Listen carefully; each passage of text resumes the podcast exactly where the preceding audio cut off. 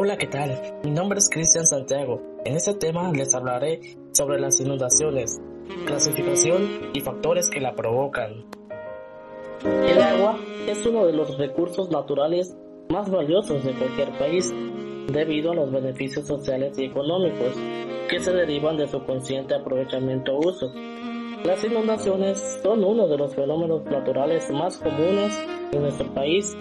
Prácticamente todos los años se producen por el desbordamiento de los ríos debido al exceso de lluvia que pueden causar daños severos. Los efectos negativos de las inundaciones se deben en gran medida por la actividad humana, por la deforestación y la ubicación de las viviendas en zonas bajas cercanas a los ríos y costas. ¿Qué es una inundación? Una inundación es el evento que debido a la precipitación, lluvia, nieve o granizo, provoca un incremento en el nivel de la superficie libre del agua de los ríos o el mar mismo, generando invasión o penetración de agua en sitios donde usualmente no la hay y generalmente daños en la población, agricultura, ganadería e infraestructura. Las lluvias traen consigo grandes beneficios, principalmente a los lugares que padecen sequías. A pesar de todas las ventajas que tienen los ríos, el hombre, debido a la destrucción de la vegetación, tala y la quema de árboles, ha deteriorado y alterado las características originales de gran cantidad de ríos, convirtiéndolos en una amenaza. ¿Cuándo ocurren las inundaciones? Se pueden originar en la temporada de lluvias a partir de mayo y terminar en noviembre, o en la época de invierno de diciembre a marzo. En invierno los estados más susceptibles son los ubicados en la zona noroeste del país. Sin embargo, también afectan la vertiente del Golfo de México y la península de Yucatán. ¿Cuáles son las causas que generan inundaciones? Actividades humanas. La urbanización de las ciudades provoca que el suelo se cubra con una capa impermeable de concreto o asfalto, que no permite que el agua de la lluvia penetre en el suelo. Además, la basura que se tira en la calle tapa las alcantarillas y ocasiona que su capacidad no sea suficiente para conducir grandes volúmenes de agua.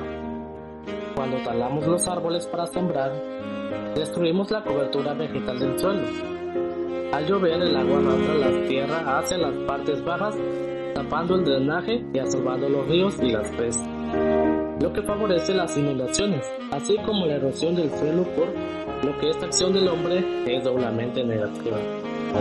Cuando se construyen las viviendas cerca de los ríos y barrancas, porque al llover mucho el río crece y ante un desbordamiento puede destruirlas. El exceso de precipitación. De mayo a noviembre es época de ciclones tropicales, por lo que ocurren fuertes lluvias que pueden inundar grandes áreas.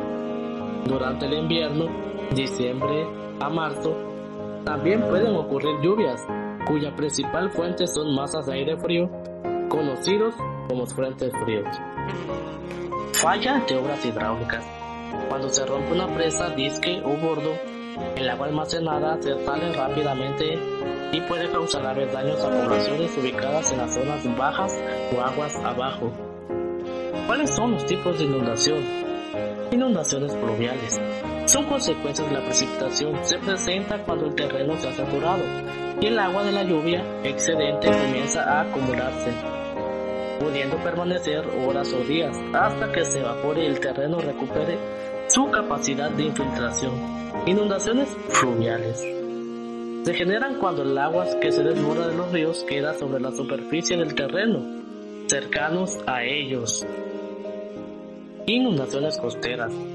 Se presentan debido a los vientos intensos de un ciclón, en forma de marea de tormenta y permite que éste penetre tierra adentro, en las zonas costeras, generando el cubrimiento de grandes extensiones de terreno. Inundaciones relacionadas con la falla de infraestructura hidráulica. Existe otra causa que puede generar una inundación, aún más grave que las antes mencionadas. Si la capacidad de las obras destinadas para protección es insuficiente, la inundación provocada por la falla de dicha estructura será mayor que si no existieran esas obras. Las causas pueden ser de diseño escaso, mala operación en obras de excedencia, y compuertas, falta de mantenimiento o término de la vida útil de la obra. Las obras hidráulicas deben estar diseñadas para operar ante niveles ordinarios y extraordinarios del agua que contienen. Sin embargo, algunas veces es necesario desfogar o abrir en forma controlada algunas compuertas para evitar un riesgo mayor. Se definen los grupos. Inundaciones súbitas. Las inundaciones súbitas son el resultado de lluvias repentinas e intensas que ocurren en áreas específicas. Pueden ocasionar que pequeñas corrientes se transformen en cuestión de minutos en violentos torrentes capaces de causar grandes daños. Normalmente se asocian a terrenos con gran pendiente. Inundaciones lentas. Al ocurrir una precipitación capaz de saturar un terreno relativamente plano, esto es cuando el suelo no se puede seguir absorbiendo más agua de lluvia. El volumen remanente escurre por los ríos y arroyos o sobre el terreno. Conforme el escurrimiento avanza hacia la salida de la cuenca, se incrementa proporcionalmente con el área drenada.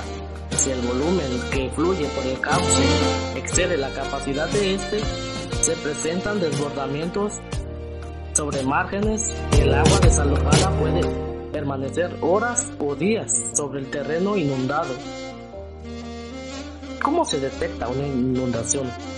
A través de los sistemas de alerta hidrometeorológica que son herramientas técnicas desarrolladas por el Centro Nacional de Prevención de Desastres y el Instituto de Ingeniería de la UNAM con fines de protección civil. Estiman los escurrimientos que producirá la lluvia en una región en los minutos u horas posteriores a su ocurrencia para advertir del peligro que podría generarse en algunas zonas. Un sistema de alerta hidrometeorológica típico está compuesto por dos puestos centrales de registro y análisis por algunas estaciones de medición de lluvia y del nivel de agua en cauces. El puesto central se encarga de interrogar a cada una de las estaciones remotas a intervalos fijos de 10 minutos, así como almacenar la información. Los análisis se comparan con un umbral preestablecido para determinar si se activa o no la alarma local que dé aviso al personal encargado de la supervisión del sistema. Presente en pantalla resultados y genere gráficas con el objeto de mantener informadas del fenómeno meteorológico a otras instituciones. Sin mucho más que comentar, que esta información sea de su agrado.